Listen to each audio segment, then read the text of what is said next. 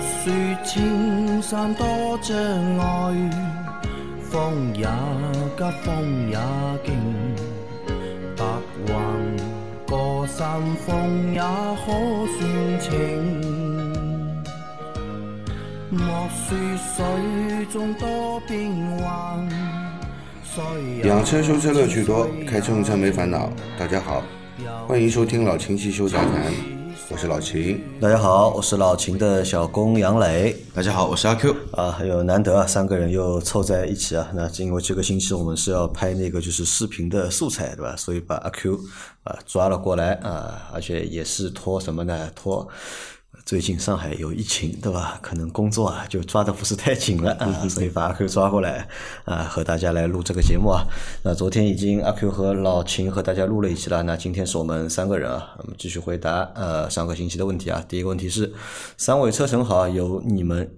有你们让我用车无忧。我上次网上旗舰店购买的前刹车前轮刹车片 FBK 的牌子，后来刹车保养时发现刹车片有一处缺口啊，还是比较担心的。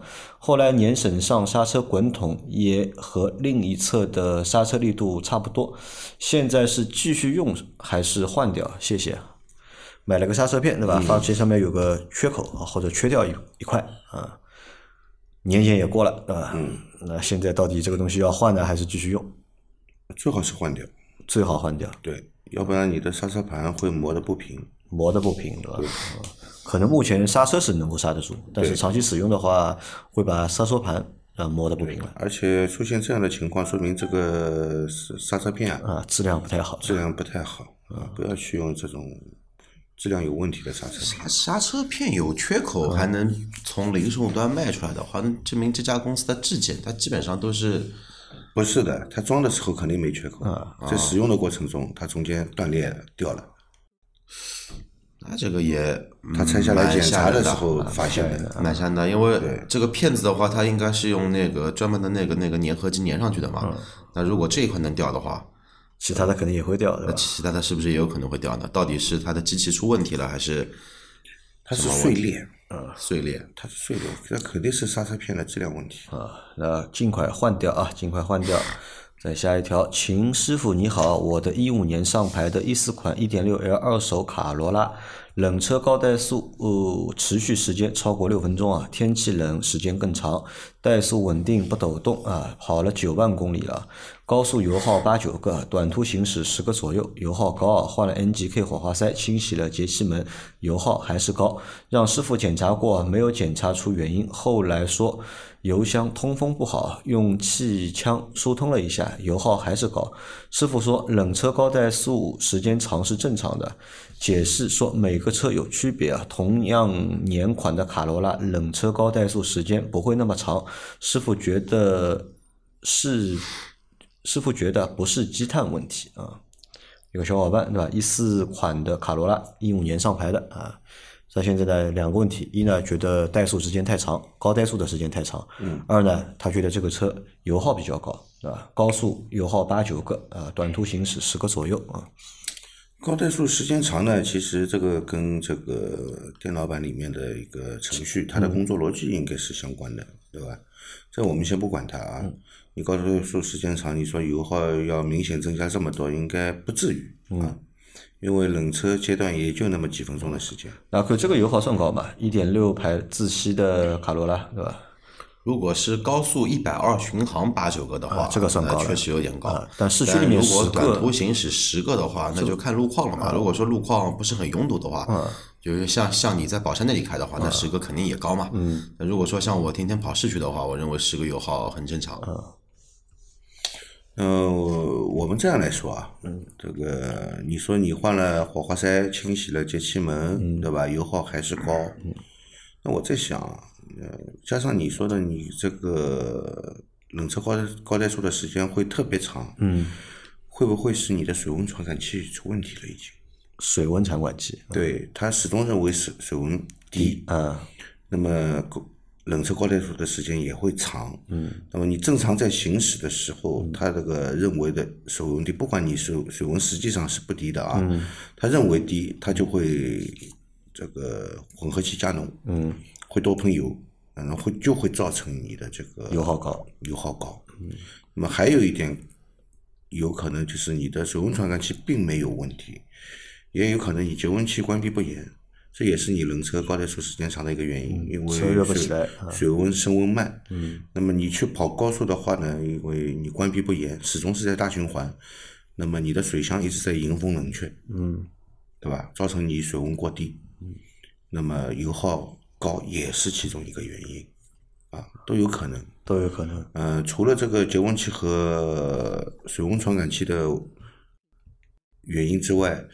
可能空气流量计啊、这些问题啊都有可能引起油耗高，油耗高，都有可能。啊，因为怠速对吧？高怠速多长时间都是由电脑来控制的嘛。那电脑拿什么为依据呢？就是拿这些传感器的信号，对的对吧？它去做一个计算。高怠速的高怠速其实主要的判断的一个信号就是水温。水温，嗯，对，还有一个进气温度。啊，那这个我觉得方向蛮对的，你可以去看一下节温器和那个水温传感器到底有没有问题。好，再来一条，秦师傅阿 Q 两位大师好啊，请教一下上海奥迪 A 7的意见。请教什么？你是要买上海大众奥迪的奥那个上汽大众的奥迪，还是怎么样？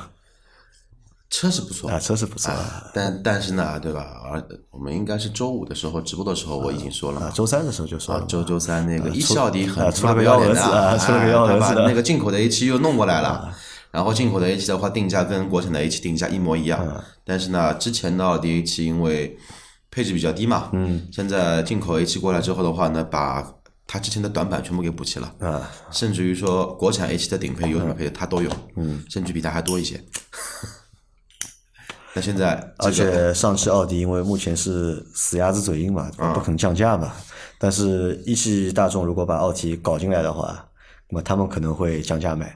啊，这样看的话，就是 上汽大众奥迪啊，或者上汽奥迪啊，这个日子蛮难过的。车本身没问题，车我们觉得还蛮好看的这台车，但是我始终认为，就是说上汽奥迪在这两年的营销策略啊，其实是过于自信啊。上海话说就一卵泡，嗯，也也不是也不是说已经就是说不能用过于自信来形容了，这是那呢这个呢叫什么话呢？用用一句他不敢营销啊目前的俗语来说就是什么？过于自信，过于自信，他不敢营销嘛，或者说是莫名的自啊，信只能通过一些定价的方式，对吧？或者是这种定价的策略来就是带营销的这个效果。但目前看的话，效果还蛮差的啊，因为这个车你看上市那么长时间了，至今在上海的马路上，对吧？没看到过活的。那我看到过一台活的，你看到过一台是厂房试驾车啊，试驾车。哦，我昨天呢，你这样说的，我昨天也看到一台活的，在那个万达那个商场里面在巡展，我看到一台的。好，再来下一条。嗯，三位老板好啊！二零一八年的马自达 CX 五二点五自动挡行驶了五万两千多公里啊，准备换变速箱油。现在这车上，现在这车上海的四 S 店少啊，保养不方便啊，不知老秦店里可以换吗？是否需要提前预约，还是下午直接去？这车变速箱油，呃，这出这变速箱有没有滤芯啊？能否更换？现在换油的话，时间和公里数感觉刚好啊。还有这车的机油准备换精美五三零或零三零，不知道哪个更合适一点？谢谢啊，祝三位工作顺利啊，节目长虹。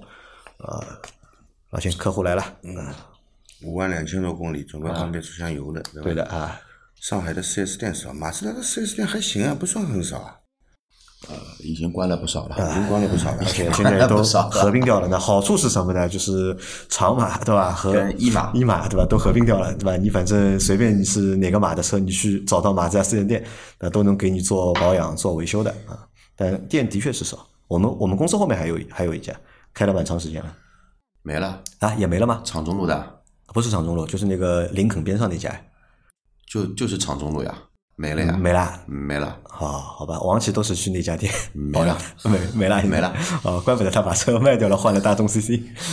啊，那老秦这里应该换这个变速箱油肯定没问题吧？肯定没问题啊，可以换的，好吧？那然后这个有滤芯吗？嗯，有滤芯，马自达变速箱都是有滤芯，下面有一个有离克的。啊，好的啊，你可以那个，你可以就是来加我微信，我把老秦的微信推给你啊，就是一定要预约啊，不要不要直接去啊。就虽然说老秦是下午就是开门营业，但下午万一他活排的比较多，那你去的话，那可能你也会要排队要等啊，这个体验就不好了。要预约了再之后再去啊。然后那老秦还有问题啊，他要换那个机油嘛，对吧？他现在是准备五三零和零三零，哪个更合适一点？其实都可以的，都可以上海嘛，用五 W 三零的就可以了啊。上海用五三零啊，需要那个零三零啊。再下一条，呃，秦师傅啊，这是一款低灰分机油嘛？首保的时候四 S 店修理工加的，如果不是低灰分，我可以去索赔吗？老秦有看到那个图片吗？呃，首先你要搞清楚你这个车有没有颗粒物捕捉器，嗯，对吧？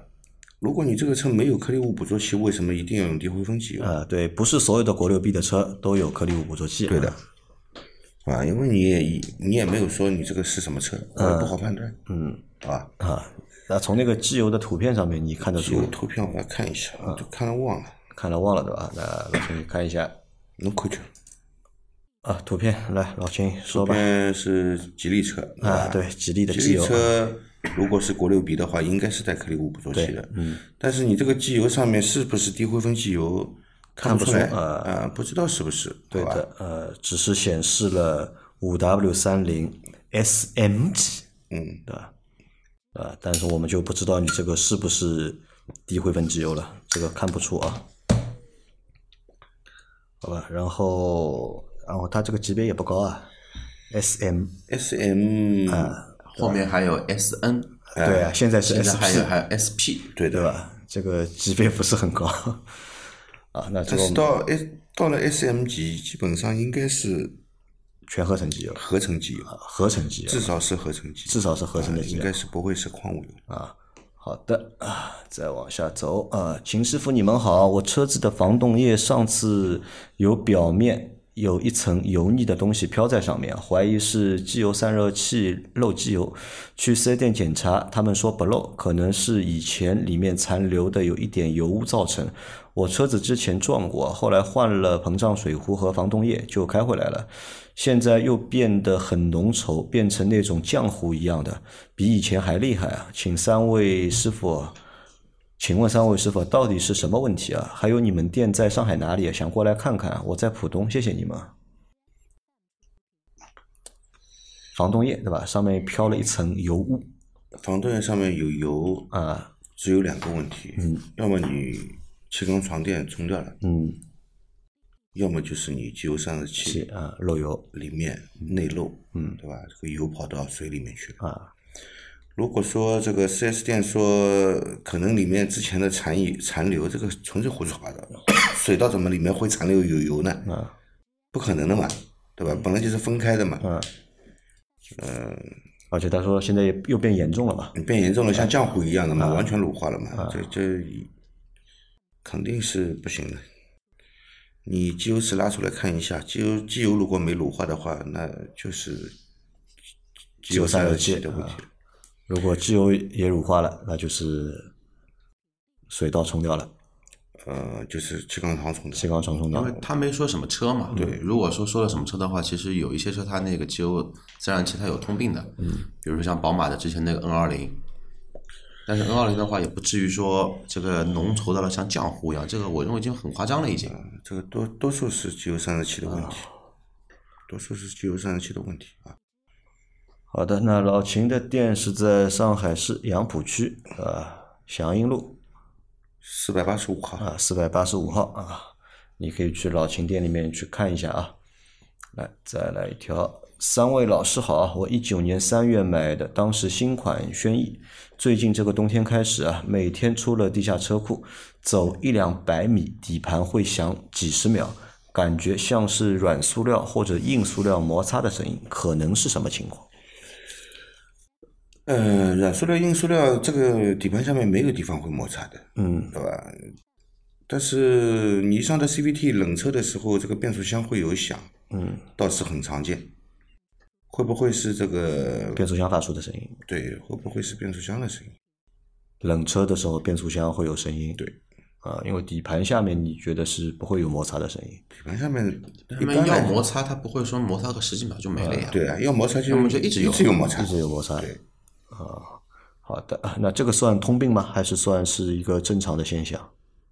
它就是这个样子啊，这个就是这个样子啊。对，也不影响正常使用。嗯，就是冬天的时候，气温低的时候，它就这样。就夏天的时候，好像冷车发起来，基本没有这个声音。啊，就冬天。啊，好的啊。再来下一条，嗯，各位老师好，秦老师好，请秦老师解释一下什么叫活塞环积碳卡滞啊？活塞环卡滞会导致什么结果？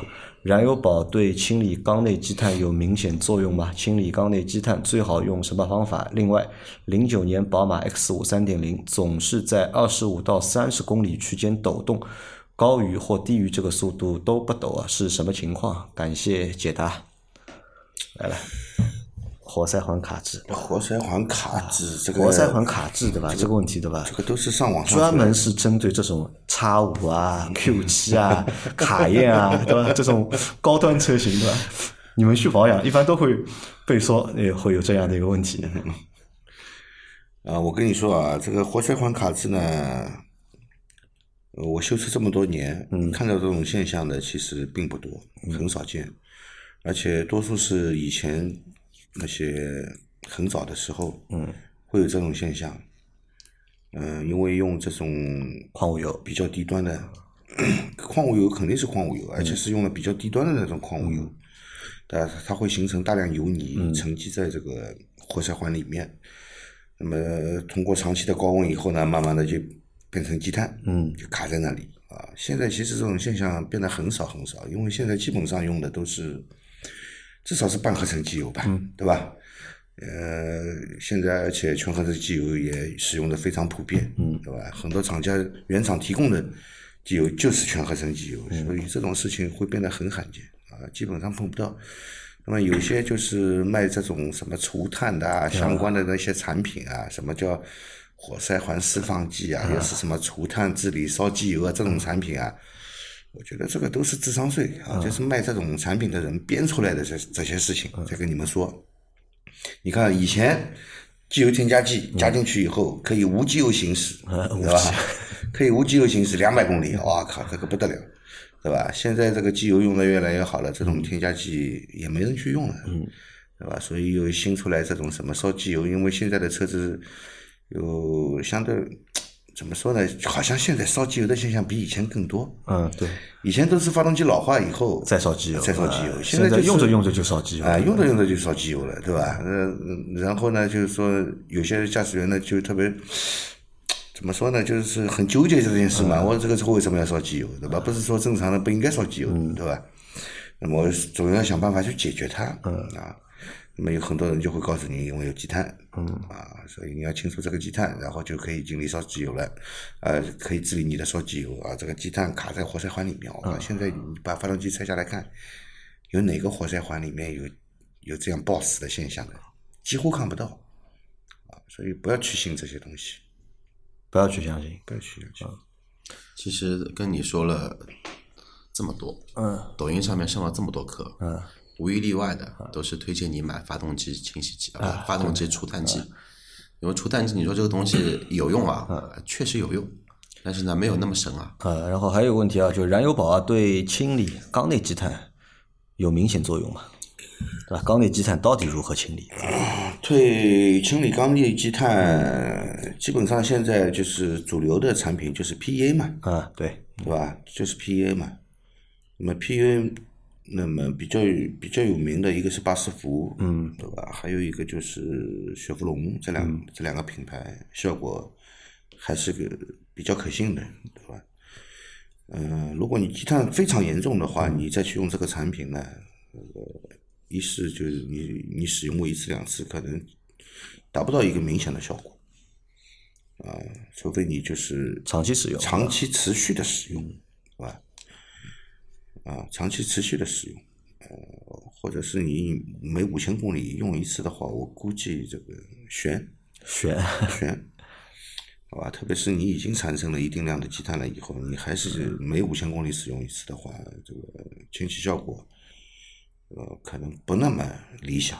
那就最简单的办法，直接用清洗剂打入缸内浸泡。浸泡瓦解积碳，然后再把它抽出来，嗯，这是清洗最有效、最直接的方法。而且我跟你说，洗完了以后，嗯，里面干净到什么程度知道吧？不知道，活塞的顶部就像新买来的活塞一样，发亮的了。完全清除干净，就是铝合金的本色就出来了。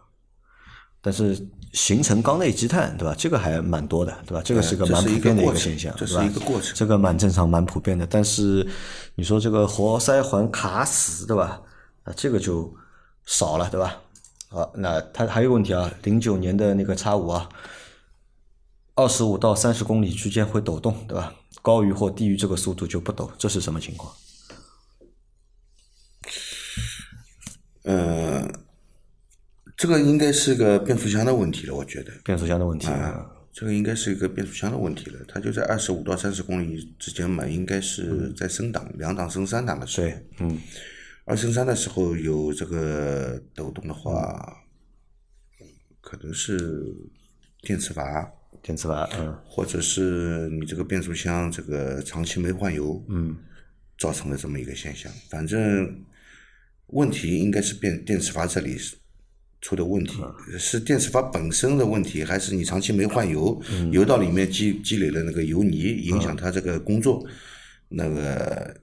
这个要要要再具体的判断一下啊，基本上就是变速箱本身的问题，与其他无关的。好的啊，再来一条，再来一条是秦大师杨老板，你们好，我有个关于转向的问题啊。由于车库车位狭小，每次出库我起码要倒车四到五次才能够挪出来，这样速度的来回挪车要注意车的哪部易损件的注意和保养呢？这时候可以把方向盘打死吗？因为打死的话可以少倒一次车。无奈啊，我的车是锐际插混，转弯半径也不算小的那种。先先谢谢了挪四五次才能出来，挪啊，四五挪四五次啊，长时间这样的话，那你就哪些部件对吧容易坏或者要注意保呃，养？还是如果这样频繁的把方向打死的话，更不建议你把方向打死。嗯，呃，那就多打一把方向。多打一把方向啊，就不要去打死它。对对啊，那这是第一个建议啊。那它在这样一个使用情况下面，哪些部件容易容易坏或者需要格外注意保养？方向机容易坏的，方向机会容易坏。啊对悬挂部分的那个球头，嗯，呃，方向方向机的那个球头，嗯，都是比较容易出现问题的，因为你大大角度的那个频繁的，嗯，来回的打的话，这些部这些部位肯定这个磨损会比较严重一点，会比较严重啊。那有办法保养吗？球头保养不了，保保养不了，现在方向机电子助力方向机也没办法保养，都保养不了就。只能这样用。所以你能做的就是不要打死方向盘。对可以做的就不要打死啊。对，好的啊，再来一条啊，三位老师好，二一款丰田雷凌一点二 T 啊，一年三千公里啊，用掉一升冷却液是正常范围吗？一年三千公里，一年三消千公耗掉里消耗掉一升冷却，不正常，肯定有地方漏。肯定不正常。对，而且这个应该也不是什么那个，因为日系车都有一个那个叫那个保压阀嘛，就是那个那个水箱盖，这个应该已经不涉及到水箱盖的漏的范范围了。嗯，水箱盖一年要他妈漏个一升油，这个水箱盖你平时开的时候就那天喷水了就。这个肯定不正常，而是而且是二二一款的，还还是个新新车车。啊。你去四 S 店 4S 店啊吧，去四 S 店吧，啊，去跟他们说一下这个问题。好的，去四 S 店啊。再下一条，三位大神好，因为你们在啊，世界充满阳光。我的昵称中的字与书字同音啊，它叫书武啊。继续关于我的轮胎问题啊，我看到文字回复中提到邓禄普精英轮胎，我就开始着手找。我们县城有个邓禄普的轮胎店啊，打邓禄普标的轮胎店，问他们邓禄普最精英的胎，老板说邓禄普都静音，还给我推荐了其他不知名的台，感觉不靠谱啊！我又在网上找，结果发现某虎推荐静音取向的是 LM 七零五，然而这个花纹的在邓禄普官网里找不到，对吧？官方旗舰店里又推荐的 EC 三零零加。又查到说 LM 七零五是邓禄普给网店专供啊，搞得不知所措、麻烦大神给我推荐个邓禄普的具体型号，谢谢啊！祝节目蒸蒸日上，生意兴隆。呃，我们这样说啊，买轮胎的吧？还分就是网络版对吧？和线上版和线下版，蛮搞的这个。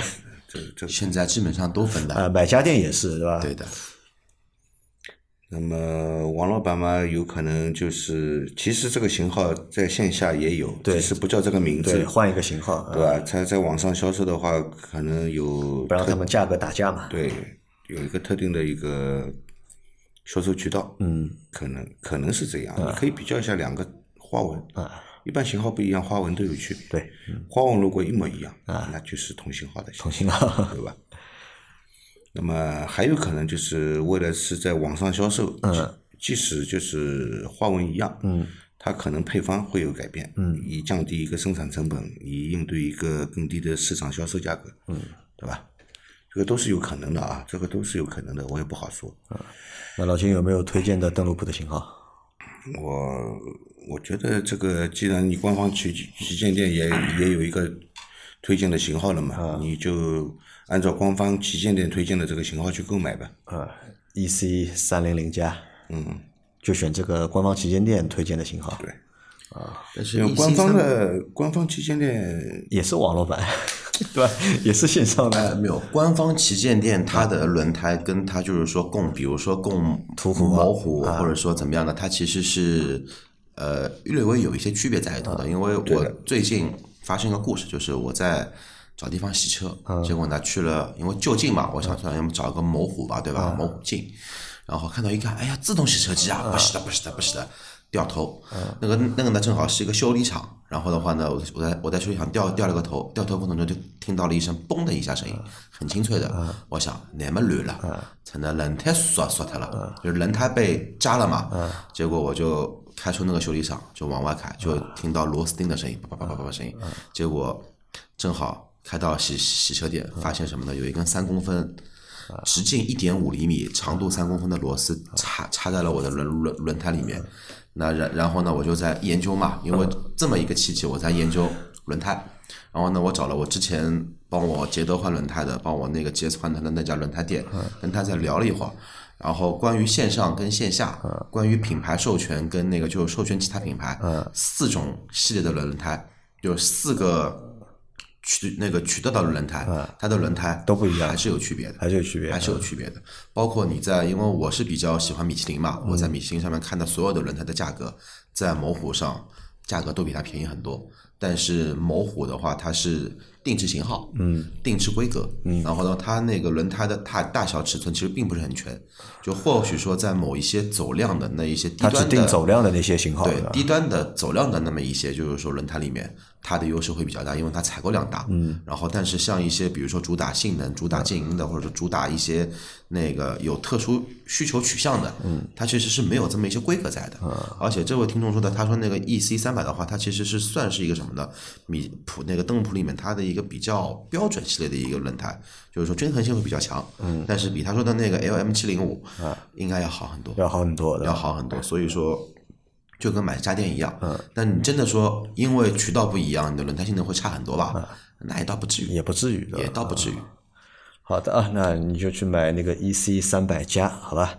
那今天我们这期节目就先到这里啊。大家有任何关于养车、用车、修车的问题，可以留言在我们节目最新一期的下方，我们会在下周的节目里面一一给大家解答。我们明天再见，拜拜。拜拜。拜。